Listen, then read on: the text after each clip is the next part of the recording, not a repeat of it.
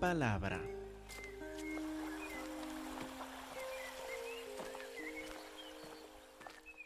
Hermanos, por favor, abren sus Biblias a Mateo capítulo 7. Mateo capítulo 7, versículo 1.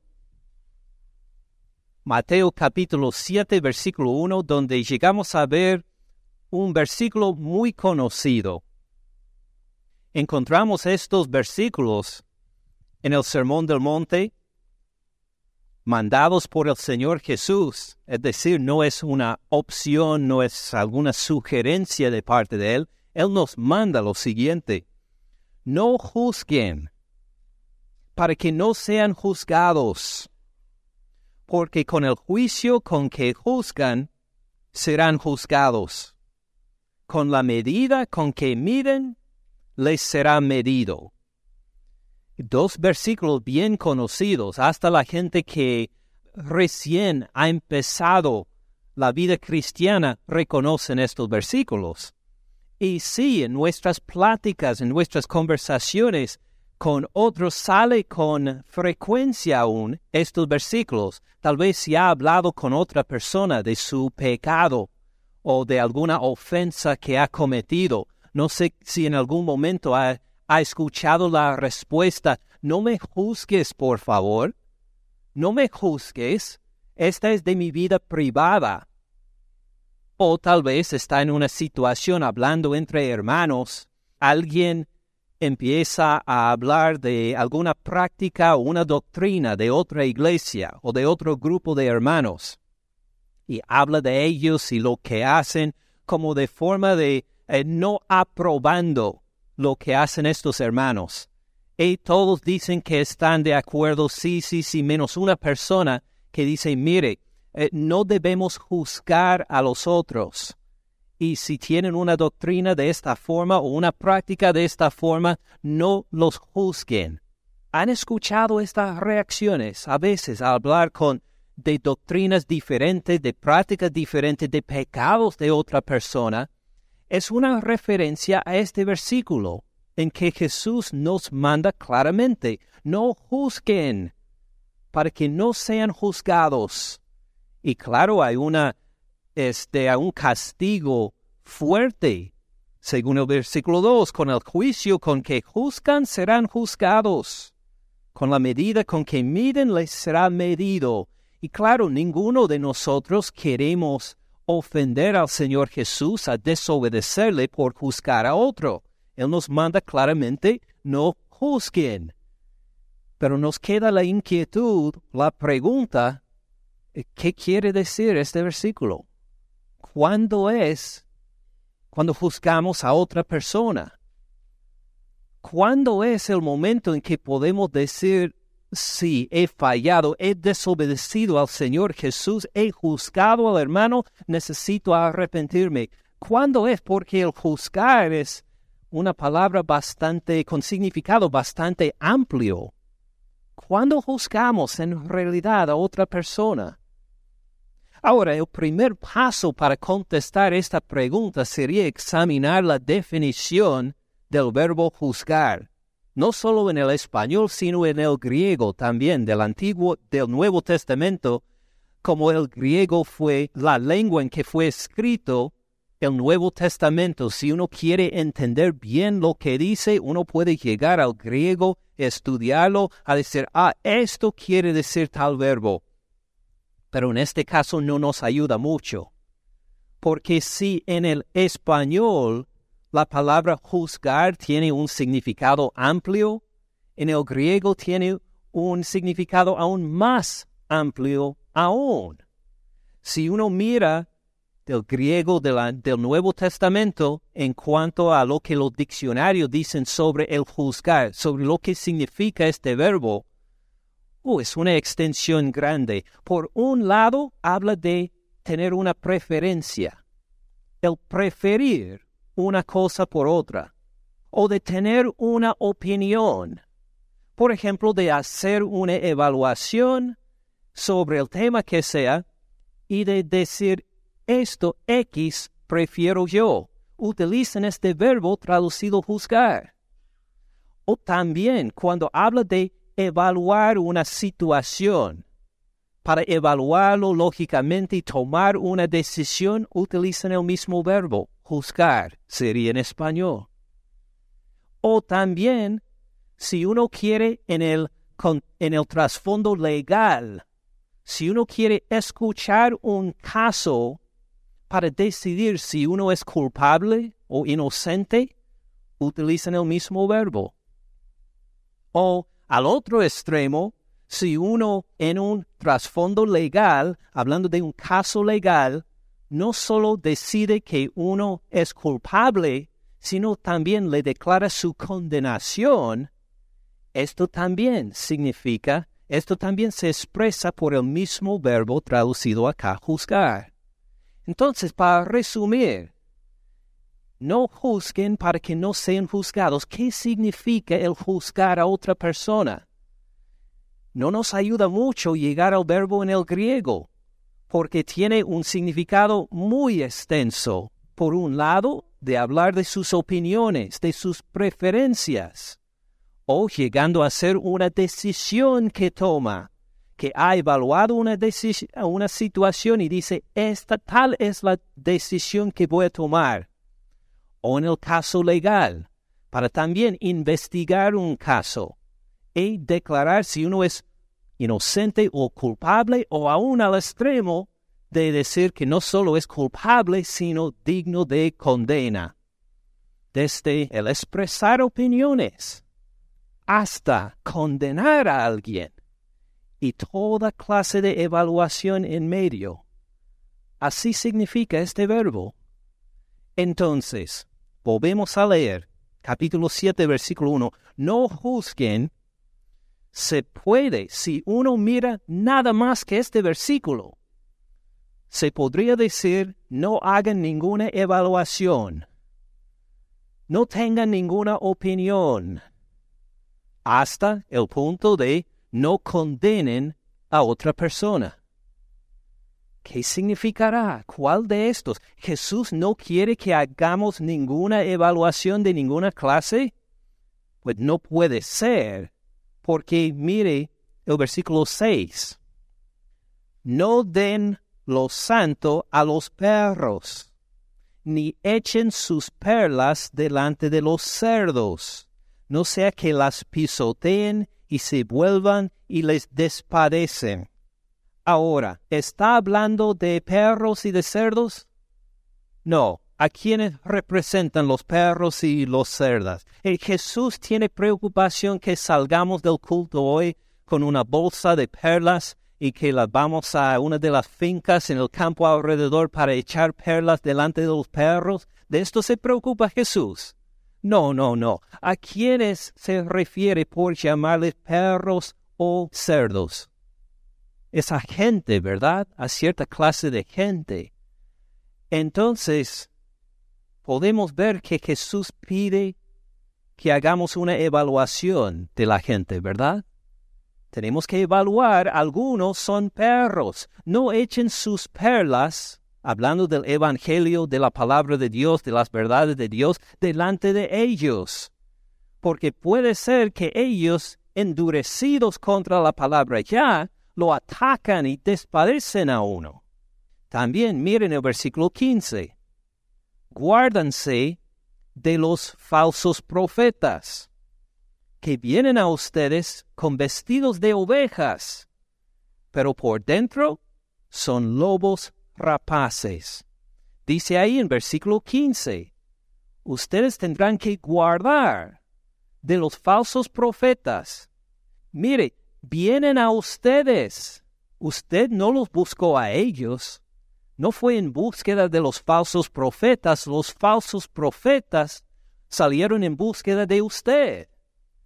Tienen que guardarse de los falsos profetas. Vienen vestidos de ovejas, pero por dentro son lobos rapaces. ¿Qué tenemos que hacer entonces? Evaluar cuando alguien llega para enseñarnos la palabra de Dios, cuando alguien dice que sí, soy cristiano y empieza a enseñar, Jesús nos manda a evaluarles y de decidir si son falsos profetas o profetas verdaderos. ¿Tiene sentido?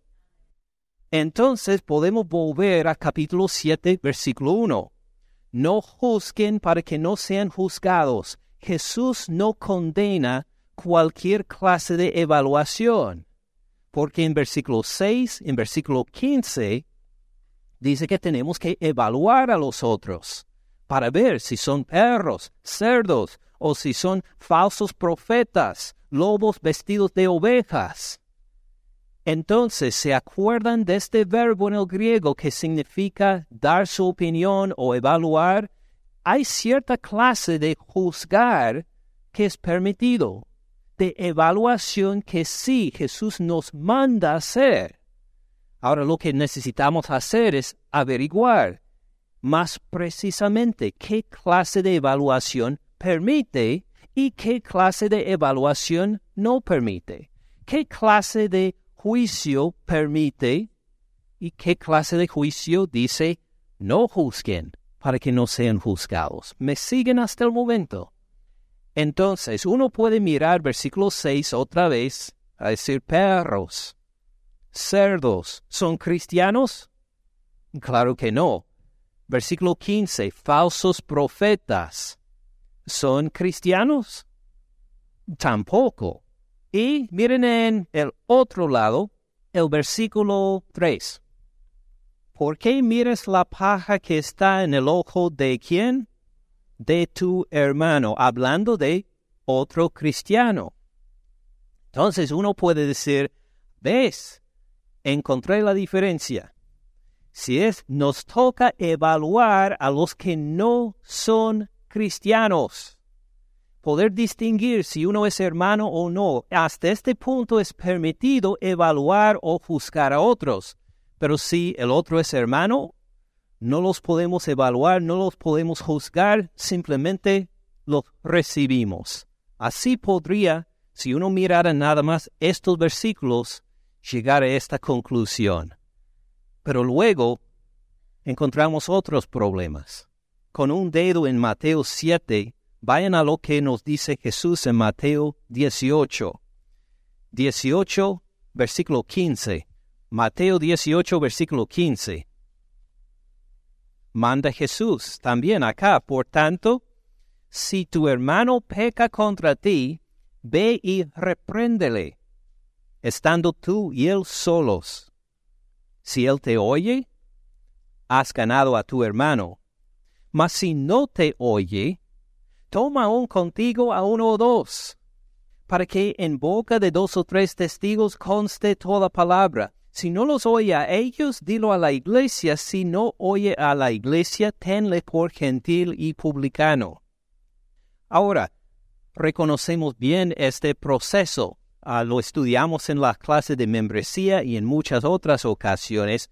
Vuelvan al versículo 15. Por tanto, si un perro peca contra ti, así dice. No. Si un cerdo peca contra ti. No, tampoco. ¿Quién? Si tu hermano, uno que conoce a Cristo Jesús, si tu hermano peca contra ti. Ve y repréndeles estando tú y él solo. Entonces tenemos que evaluar a nuestros hermanos. Ok, vamos a volver a leerlo. Si tu hermano peca contra ti, ¿va a evaluarlo? ¿Cuántos dicen que no? ¿Cuántos dicen que sí? Sí. Hay que evaluarlo, ¿verdad? Ve y repréndele estando tú y él solos. Hay que hacer una evaluación de su acción. Usted ve la acción y no simplemente dice, Ah, no, pues no voy a juzgar a mi hermano. Eh, que siga haciendo lo que quiera, porque es su vida privada. No, si vemos que ha pecado, nos toca ir a reprenderle estando tú y el sol. Claro, ¿con qué actitud? Con amor, con deseo de restauración, no para condenar a nuestro hermano, sino para, como dice Gálatas 6.1, para restaurarle, para poner estos huesos quebrados en lugar otra vez. Esta es nuestra atención. Entonces, ¿qué aprendemos de esto que nos ayuda en Mateo 7? Volvamos a Mateo 7. Dice, no juzguen para que no sean juzgados. Vamos a evaluar a la gente a ver si son perros o cerdos o falsos profetas. Sí, claro, nos toca evaluar a la gente. Vamos a juzgar en e, o evaluar en este sentido. Vamos a juzgar a nuestro hermano para ver si anda en pecado, para ir a reprenderle en amor y con deseo de restauración? Sí, Jesús nos manda esto en Mateo 18, 15 y los otros versículos también. ¿Me siguen? Veo las caras de algunos como no convencidos.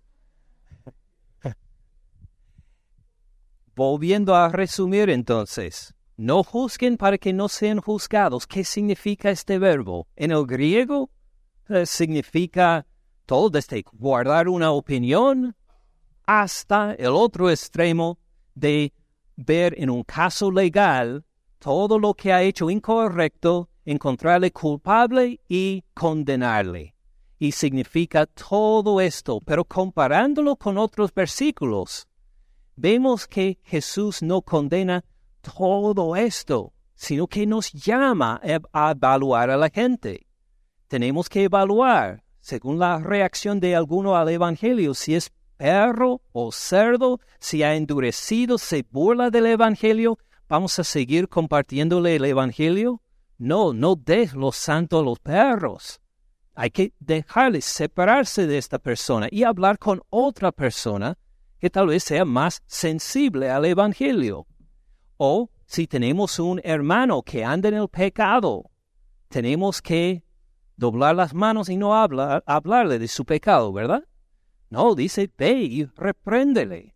Entonces, hasta cierto punto vamos a juzgar, evaluar nuestro hermano para ayudarle. Oh, este versículo es difícil, ¿verdad? Porque dice, no juzguéis para que no sean juzgados, pero por otro lado Jesús nos manda a evaluar y hasta llegar a hablar con otra persona de sus pecados. Esto implica alguna evaluación, algún juicio de nuestra parte. ¿Dónde está la diferencia? ¿En qué punto podemos decir no juzguéis? Tal vez nos ayuda verlo en el trasfondo no solo de los versículos en capítulo 7, sino todo el fluir del Sermón del Monte. Volvamos un momento en Mateo capítulo 5. Mateo 5. Acuérdese que hablamos de las bienaventuranzas.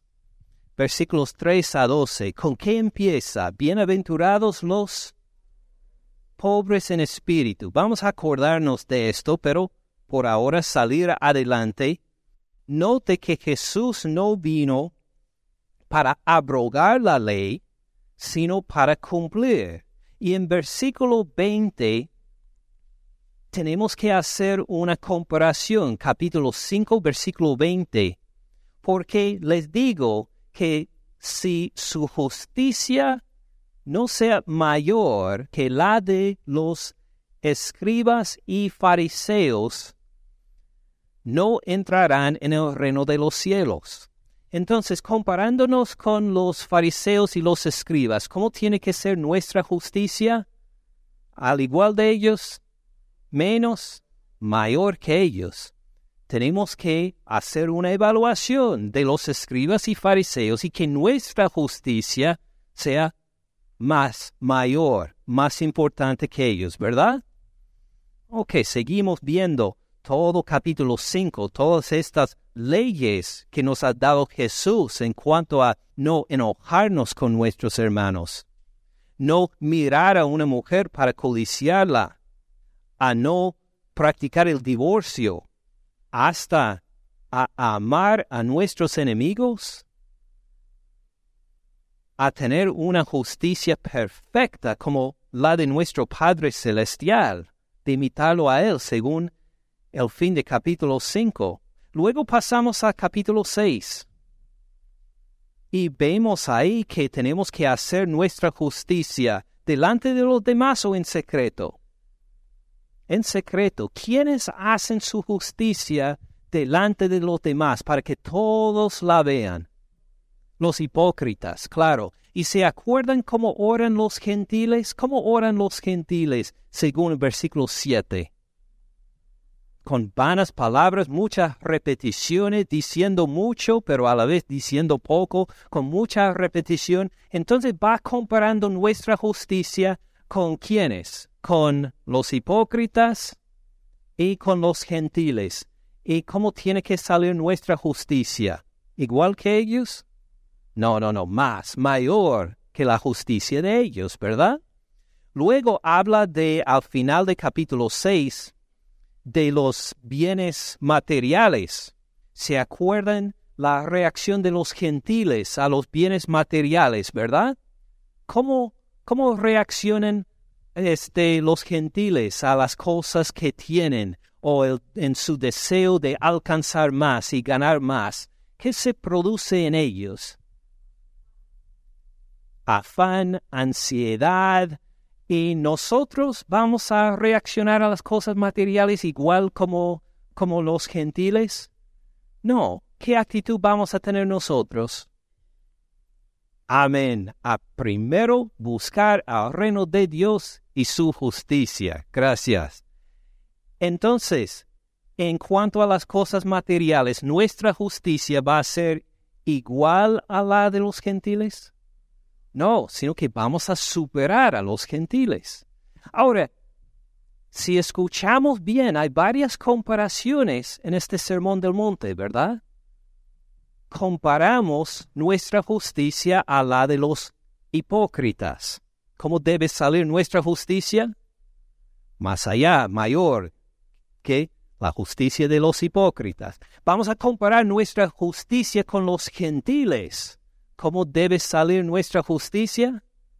¿Mayor o más? Claro que sí. Vamos aún a ver a los perros y los cerdos y los falsos profetas. ¿Cómo tiene que salir nuestra justicia en comparación con ellos? Mayor. Entonces note cómo Jesús varias veces en este Sermón del Monte ha hecho una comparación entre nosotros y los que no conocen al Señor alrededor para decir la justicia de ustedes tiene que ser mayor o más que la justicia de ellos, ¿verdad? Ahora, siendo pecadores nosotros, siendo Jesús perfecto, Él reconoce la tentación en que podemos caer. Porque si nos comparamos con los hipócritas, con los gentiles, hasta con perros, cerdos y falsos profetas para decir nuestra justicia es mayor, es más. ¿Cree que un cristiano sería tentado a compararse con su hermano y la justicia de su hermano para decir mi justicia es mayor que la justicia de él? ¿O mi justicia es mayor o más que la justicia de ella? ¿Cree que los cristianos podrían, podríamos caer en esta tentación? Sí, fácilmente. Fácilmente podríamos, igual como miramos a los hipócritas y los que están fuera, también mirar a un hermano que tiene una opinión diferente acerca de un tema, que tiene una práctica religiosa diferente, que tiene otras ideas acerca de algo y decir que, hmm, ¿Has escuchado cómo ora ese hermano? Ah, repite la misma palabra por toda su oración. Suena como los gentiles, no es tan santo en su oración como, como yo. ¿Ves cómo este hermano o esta hermana siempre tiene que dar limosna de, delante de los demás? ¿Ves? Ven cuán fácil es para nosotros, siguiendo la palabra de Jesús, viendo que nuestra justicia tiene que sobrepasar la justicia de los incrédulos, de los gentiles, de los falsos profetas, a llegar a decir, ah, no solo me voy a comparar con los fariseos, con los hipócritas, con los gentiles, me voy a comparar con mis hermanos en Cristo Jesús también. A eso refiere Jesús cuando dice, no juzguen, para que no sean juzgados. Hasta cierto punto vamos a evaluar las acciones de los demás. Vamos a llegar al hermano en amor, con deseo de restauración para reprenderle por sus pecados. Pero ¿qué necesitamos más que todo? Vuelvan otra vez a Mateo 5, versículo 3. Bienaventurados, ¿quiénes? Los pobres en espíritu. Los que llegamos delante de Dios a decir, Señor, no tengo nada que ofrecerte. Soy pecador, no puedo ganar tu aprobación, no merezco tu aprobación, vengo como un mendigo, un mendigo en la miseria, para pedirte el perdón de mis pecados, para pedir la justificación por fe en tu Hijo Jesús. Vimos que esta bienaventuranza, que esta característica de un cristiano es esencial, es el centro de todo en cuanto a nuestro caminar con Cristo Jesús. Bienaventurados los pobres en espíritu. ¿Por qué? Porque de ellos es el reino de los cielos. Con esta actitud, Dios nos bendice con la entrada al reino de los cielos, tiempo presente, porque de ellos es el reino de los cielos. Lo disfrutamos a tener fe en Cristo Jesús por el perdón de nuestros pecados, reconociendo que nuestra justicia no viene de nosotros, sino de Él únicamente, ¿verdad? Ahora, pasando tiempo en la vida cristiana, ¿qué piensa que pasaría si a uno se le olvida de su pobreza en espíritu? Y mientras pone en práctica todo lo que hay en capítulo 5, capítulo 6, comparándose con los fariseos, con los hipócritas, diciendo que sí, son mi justicia es mayor que ellos, mi práctica de la vida cristiana es mayor que ellos, y uno llega a olvidarse de la pobreza en espíritu, ¿cómo empezará a mirar a los demás? Olvidándose de que todo lo que tengo por Dios es por Él, no por lo que he ganado yo. Diciendo, oh sí, yo tengo entrada en el reino de los cielos, pero olvidándose la recibí gratis esta entrada. No me costó nada. Fue, es por fe en Cristo Jesús. Y si a uno se le olvida su pobreza en espíritu, si se le olvida que tengo entrada en el reino de los cielos como regalo de Dios, si se le olvida que todos mis hermanos tienen entrada al reino de los cielos por la gracia de Dios también. Si se nos olvidan estas cosas, podemos caer a la tentación de jactarnos. Es decir, que yo tengo más tiempo que ellos en el reino de Dios. Y yo tengo más experiencias en las cosas de Dios que ellos. Dios mira a mi forma de vivir la vida cristiana con más aprobación, más gozo que lo de estas personas y empezamos a ponernos en el lugar de Dios como juez, tomando el lugar de Dios como juez para juzgar a nuestros hermanos. ¿Y qué dice Jesús? Según capítulo 7, versículo 1, estamos en el lugar equivocado. No juzguen. Este trono no nos pertenece. Esto es de Dios. Nuestra parte es, claro, tener una justicia que sobrepasa lo demás, siempre acordándonos de nuestra pobreza en espíritu que nuestra entrada en el reino de los cielos fue gratis, no fue algo dado a nosotros como recompensa. De ahí nos protegemos de lo que prohíbe Jesús en capítulo 7, versículo 1.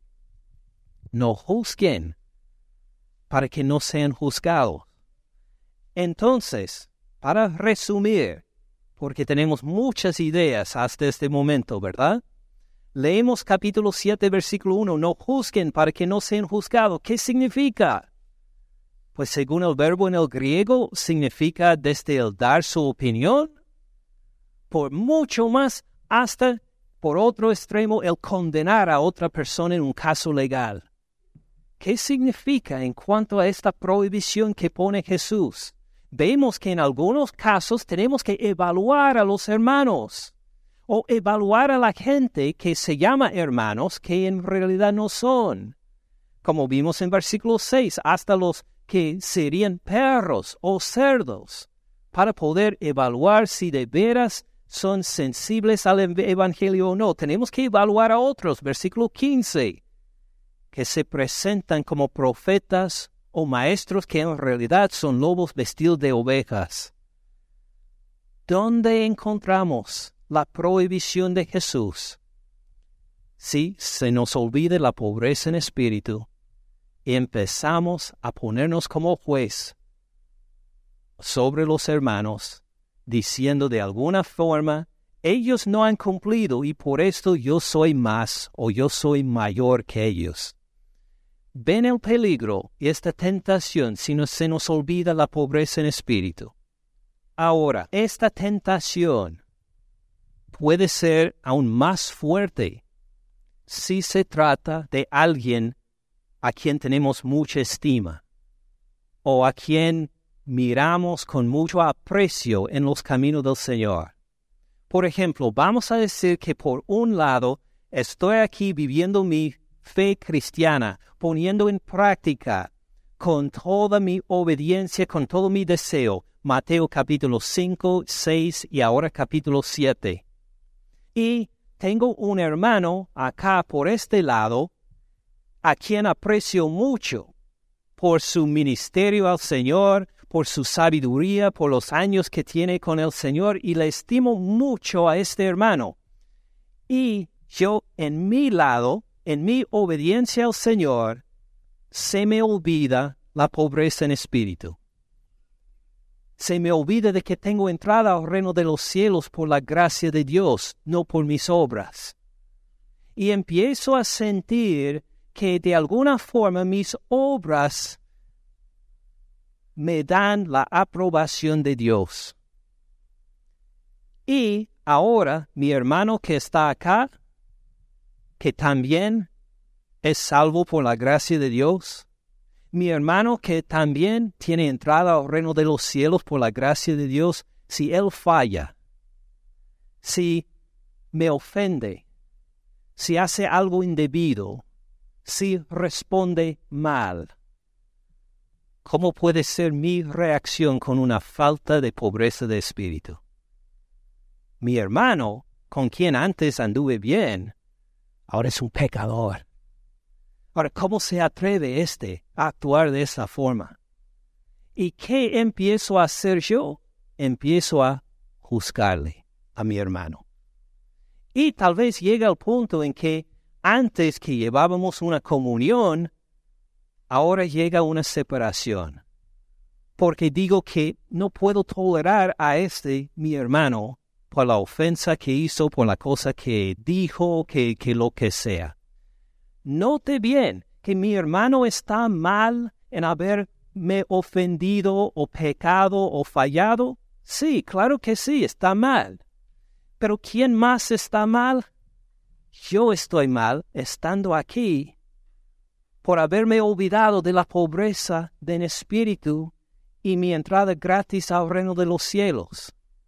Entonces mi hermano, si tiene su falla, le vamos a llamar esta falla, a ver, una comparación, una, vamos a decir una paja en su ojo.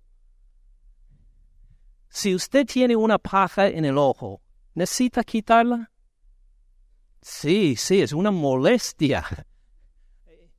Le salen lágrimas constantemente, se le pone rojo el ojo, todos le miran a decir que has ido al médico, tienes, has, eh, puesto gotas o algo para quitarle, este, eh, no se le quita, hasta puede reaccionar el mano de esta forma, no tengo ninguna paja en el ojo, déjenme solo ya. Ok, así reacciona el hermano. Pero estoy aquí con mi falta de reconocimiento de la pobreza en el espíritu. Y no solo esto, pensando que yo he ganado la aprobación de Dios por obedecer a Mateo 5, 6 y 7 por tantos años que Dios, a Dios cree que el hecho de que yo estoy en, su reino es una gran bendición al reino de Dios. Y así estoy con mi actitud. Vamos a decir que tengo eh, no una paja en mi ojo, sino... ¿Alguien me sugiere una idea? Una o una viga, como una viga. Muy bien. Qué diferencia, ¿verdad? Esto, pues piense, si mira desde fuera la iglesia y si ve el techo, la parte, el punto más alto del techo, y si piensa en las vigas que se han juntado para levantar y sostener todo el techo, esto sería una viga, una viga grande, ¿verdad? Y aquí estoy con mi viga en mi ojo, Uh, imagine cuán pesada, cuán difícil de llevar. ¿Soy la persona indicada para ayudar al hermano con la paja en su ojo? No. Ahora, ¿mi hermano todavía tiene la paja en el ojo? Sí, sí, nadie lo ha, quitado. Pero Mateo 7.1 nos acuerda que si ando sin pobreza en espíritu, pensando de que por alguna forma yo he ganado la aprobación de Dios. Y no solo esto, que mi hermano ha fallado a Dios y mi hermano está mal por sus acciones porque lo he estimado y yo esperaba mejor de mi hermano que esto, olvidándome que él o ella tiene la salvación por pobreza en espíritu, gratis por la gracia de Dios, puede ser que yo llego aún con las buenas intenciones para ayudar a mi hermano. Ay, pero qué desastre.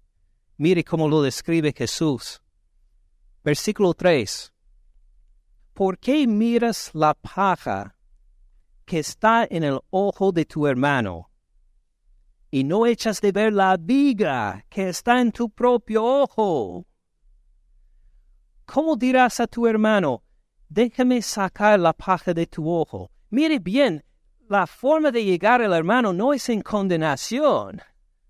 No le llega para decir, pecador, ven acá, te, voy, a sacarte esta paja del ojo. No, dice con mucha cortesía aún, déjeme sacar la paja, de tu ojo. ¿Qué mal hay en esta petición? Nada. Oh, pero hay algo mal en el motivo y en el corazón de la persona que hace la petición. He aquí la viga en el ojo tuyo. Versículo 5. Hipócrita. Bien fuerte esta palabra. Saca primero la viga de tu propio ojo. Entonces, ¿qué tiene que hacer yo? ¿Qué tengo que hacer yo? Primero, quitar la viga de mi ojo esto primero, quitar la viga de mi ojo primero. ¿Qué significa? Pues como vimos, ah, primero tenemos que acordarnos, ¿por qué estoy en el reino de Dios? Soy pecador, no lo merezco, ah, por la gracia de mi Dios. ¿Y ¿Cómo soy yo sin Cristo Jesús? Ah, pobre en espíritu, no tengo nada estoy en la miseria. Cuando me acuerdo de esto, entonces voy a sacar la viga de mi propio ojo primero, a reconocer que soy salvo únicamente por Dios, que también peco y también fallo, también necesito perdón, también necesito ser restaurado por mis hermanos. También necesito que otros entren en mi vida y que me evalúen, que me critiquen, para que reciba esta reprensión con amor y con deseo de restauración también. Es decir, yo necesito ser restaurado también. Y cuando he quitado la viga de mi ojo, entonces, ¿qué se hace? Entonces, verás bien para sacar la paja del ojo de tu hermano. En ese momento, ya quitándome la viga de mi ojo, ahora con humildad, en pobreza de espíritu, en reconocimiento de la gracia de Dios, sí puedo llegar al hermano para quitarle la paja de su ojo, para que él vea bien también.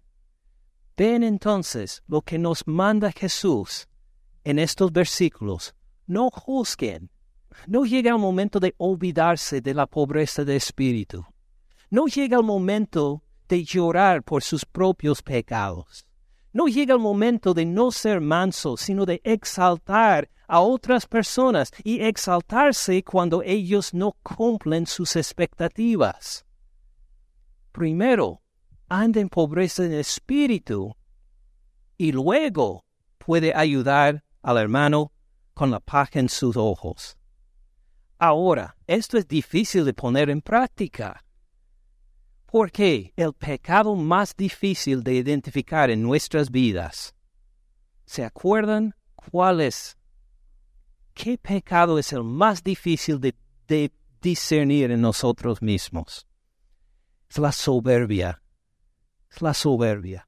O podemos ver la soberbia en las vidas de otras personas fácilmente. Podemos mirar a los otros decir, mire, escucha cómo habla este. No, él anda en la soberbia. No, mire cómo reaccionó. Ella está en soberbia, pero cuando nosotros andamos en soberbia, somos ciegos a poder identificarlo. Es sumamente difícil encontrar cuando nosotros mismos andamos en la soberbia. ¿Ven por qué necesitamos el cuerpo de Cristo? ¿Y por qué necesitamos estos versículos? Ve y repréndele al hermano con amor, con deseo de restauración, lo necesito, porque no puedo ver mi propia soberbia. Por eso, gracias a Dios, me dio una esposa que puede identificar muy rápidamente y con precisión mi soberbia. Esto necesito. Ahora, cuando se nos olvida la pobreza en espíritu, cuando empezamos a juzgar al hermano ¿Qué pecado está en la raíz de esto? La soberbia. La soberbia.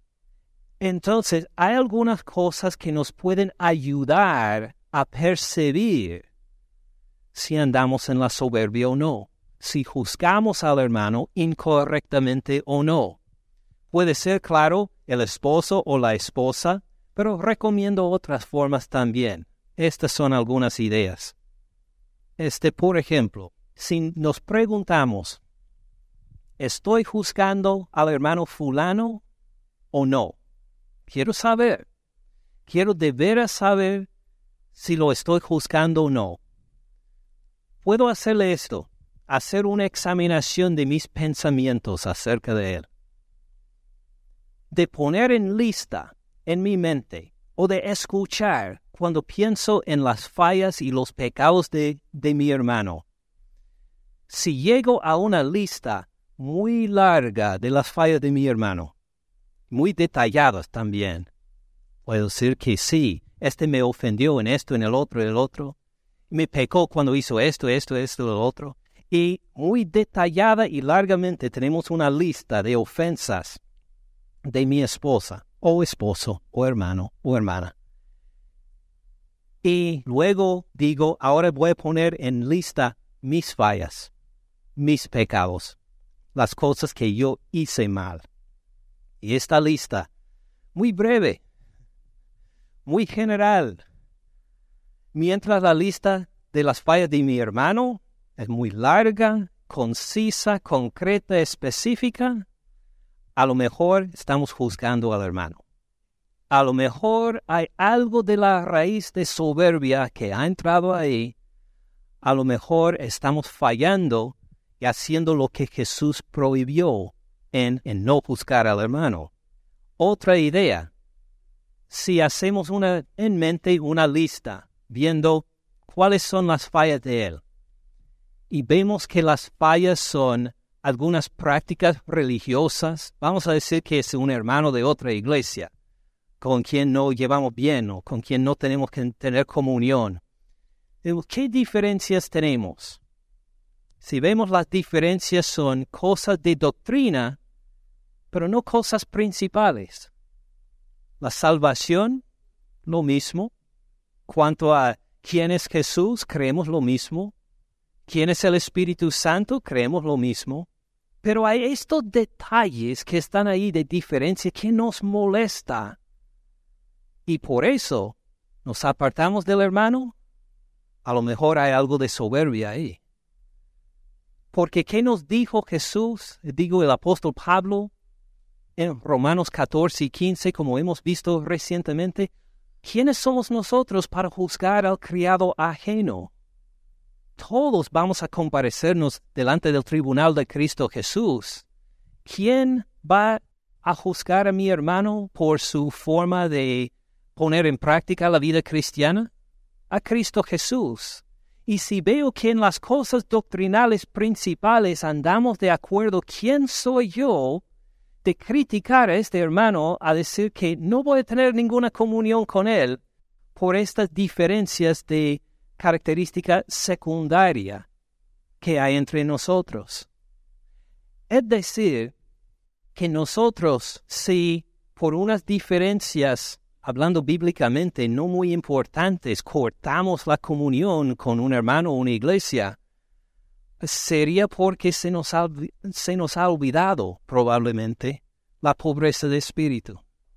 Se nos ha olvidado de que, oh sí, nuestros hermanos, igual como nosotros, somos salvos por la gracia de Dios. Oh sí, y en vez de acordarnos de nuestra pobreza mutua en el Espíritu para recibir la gracia de Dios, hemos dejado que estas otras cosas de importancia secundaria llegue a estorbar nuestra vista, a ser como una viga en nuestros ojos, y de esta forma juzgamos a nuestros hermanos, desobedeciendo a nuestro Señor Cristo Jesús en capítulo 7, versículo 1 de Mateo. Podemos también hacer esta evaluación. Si consideramos al hermano que a quien no sabemos si lo juzgamos o no, pensamos tal vez tengo una reacción inadecuada, incorrecta, pecaminosa hacia el hermano, pero no estoy seguro. Y si algo malo pasa a este hermano, ¿cómo es nuestra reacción? Si algo malo le pasa y decimos, yes, él lo mereció, ahora lo ve, yo le dije a este hermano que si hiciera esto y mire, yo tenía razón. Si esta es nuestra actitud, seguramente andamos en soberbia. Se nos ha olvidado la pobreza en espíritu con este hermano. Y tenemos que acordarnos que este hermano fui salvo como yo y acordarnos de lo que dijo Jesús en versículo 2. Porque en el juicio con que juzgas serán juzgados con la medida que miden les será medido. También, la otra cara de la moneda. Si algo bueno pasa a este hermano, si este hermano recibe una bendición, ¿cómo reaccionamos? Si decimos, no, Dios le va a castigar eventualmente. Le ha dado esta bendición, pero algún día Dios le va a dar duro a ese hermano como merece. Si esta es nuestra reacción, andamos en soberbia. Se nos ha olvidado de la pobreza en espíritu. Algunos tal vez preguntan, pero ¿reaccionaría un cristiano, alguien de Dios, de esta forma? ¿Se sentiría con tanto coraje que cuando algo malo le pasa a un hermano lo celebra? ¿O cuando algo bueno le pasa se enoja? Piense en Jonás en el Antiguo Testamento. ¿Sabe que Jonás fue uno de los predicadores más exitosos en toda la Biblia? ¿Reconocen esto? Jonás fue uno de los predicadores más exitosos en el Antiguo Testamento porque él entró la ciudad más grande, más poblada de esta época, a Nínive y él predicó caminando por las calles un mensaje de arrepentimiento, y toda la ciudad se arrepintió. Hasta se vistieron a los animales de cilicio y ceniza en arrepentimiento.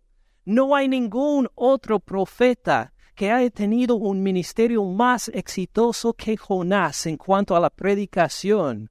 O el público rechazó a veces a Isaías, a Jeremías y a los demás, pero a Jonás, él llegó ahí y predicó todos, toda esta ciudad enorme se arrepintió. ¿Y qué hizo él? Dijo, gracias Dios por el arrepentimiento de todos mis nuevos hermanos en, en Nínive. No, se quedó en un monte fuera de la ciudad esperando.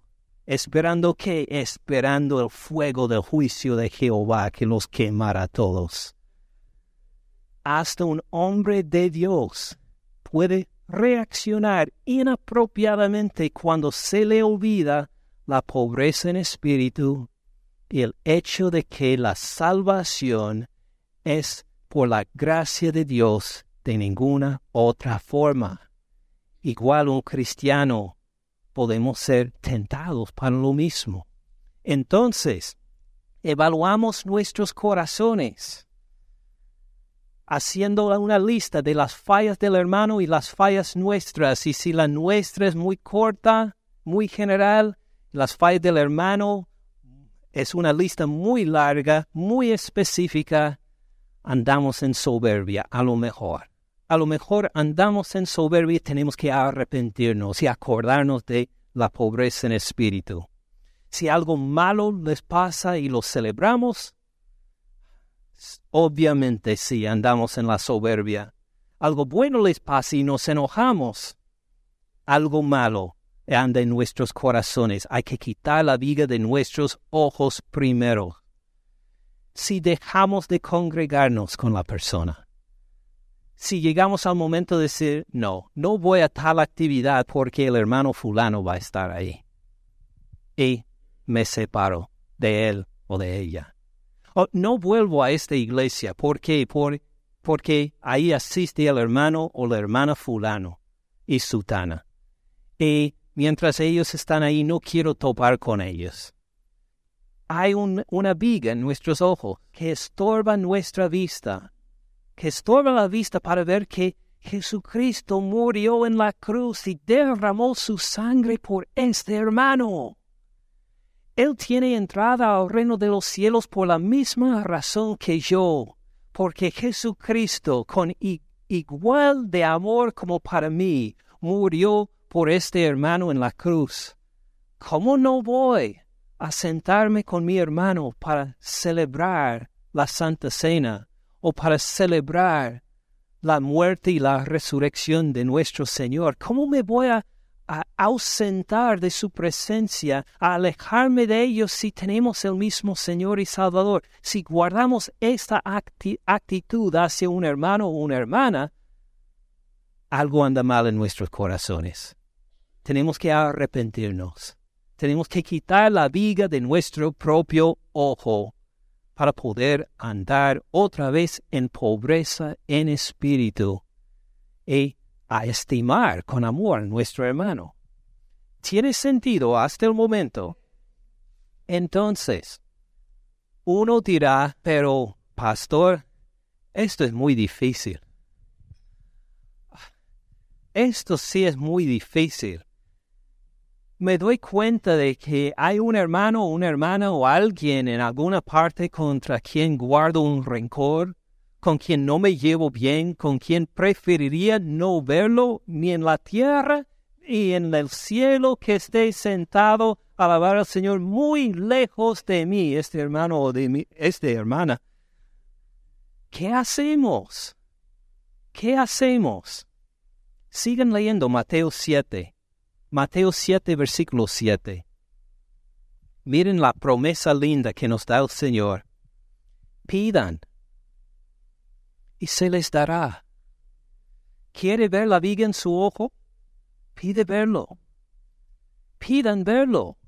El Señor se le mostrará no para, no para condenarle, si hay salvo en Cristo Jesús, sino con amor para restauración. Pídenle se les dará.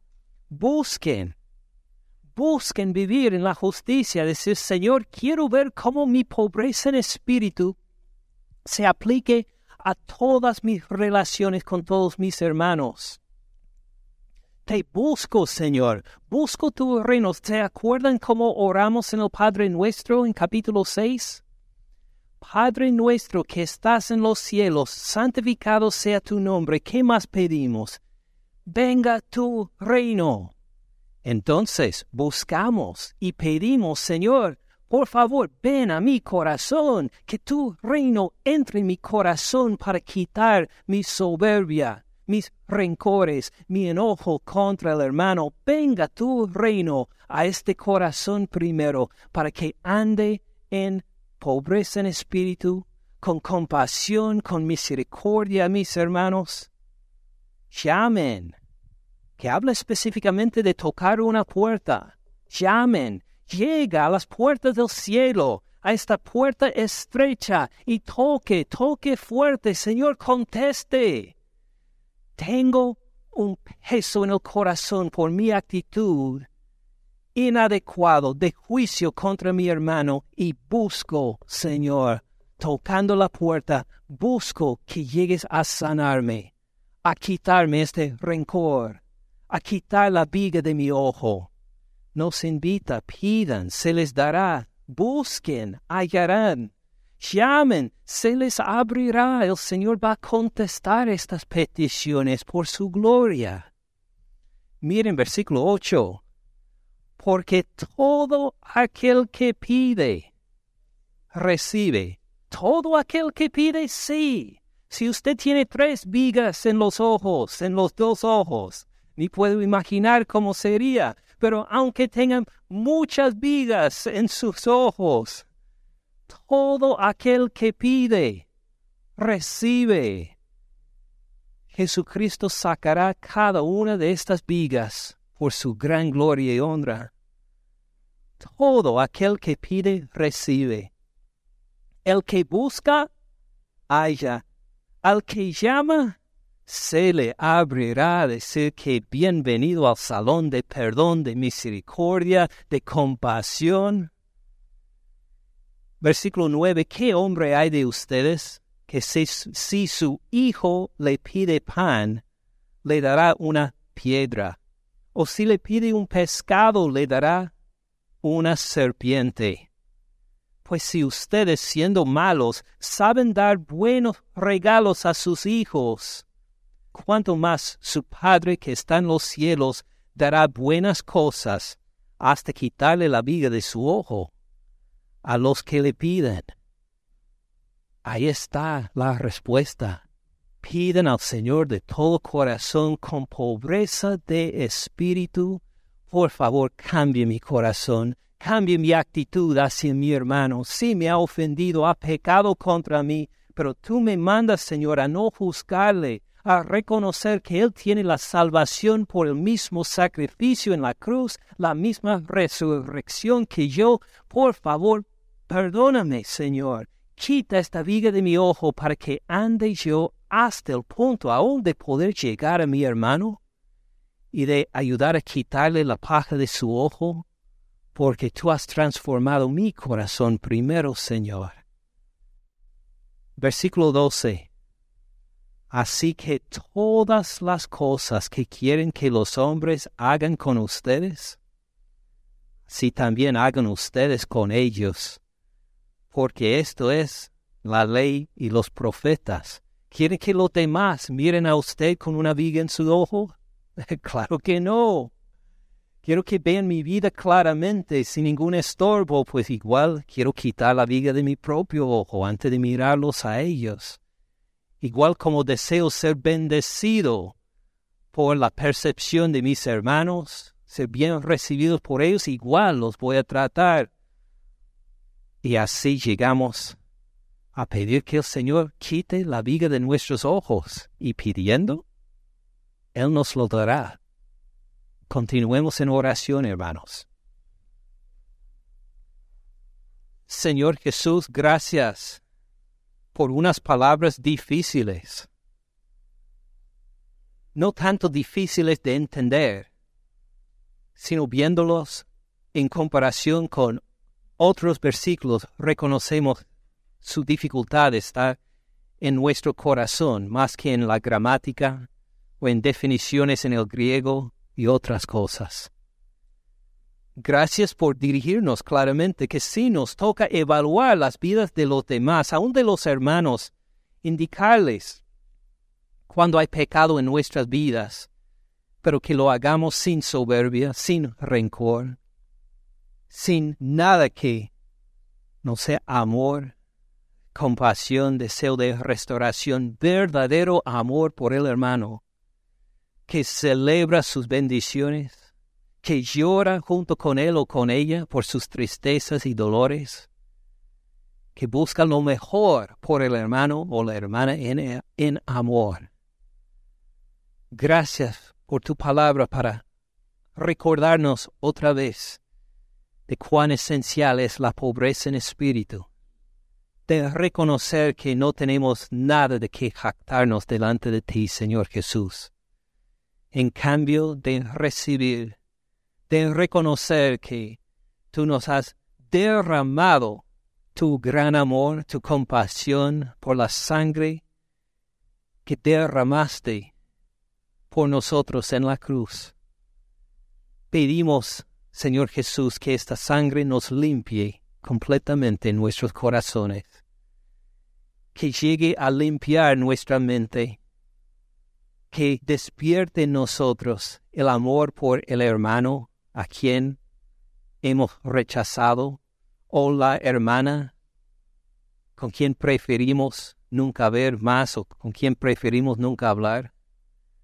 Por favor, Padre Celestial, quita la viga de nuestros ojos, indícanos que está ahí para quitarla, para sanarnos, para sanarnos, para restaurarnos, para que nos quedemos limpios perdonados, mansos, disfrutando continuamente las bendiciones declaradas aquí en tu palabra. Gracias Padre Celestial por escuchar nuestras oraciones, por limpiarnos y hacer que andemos en humildad, con una justicia mayor que los fariseos y los escribas, pero no para jactarnos, en cambio, para darte a ti todo agradecimiento, toda acción de gracias y honra. Y así pedimos en el nombre tuyo, Señor Jesús. Amén. Gracias por escuchar al pastor Ken en este mensaje. Para más recursos, visite caminandoensupalabra.org.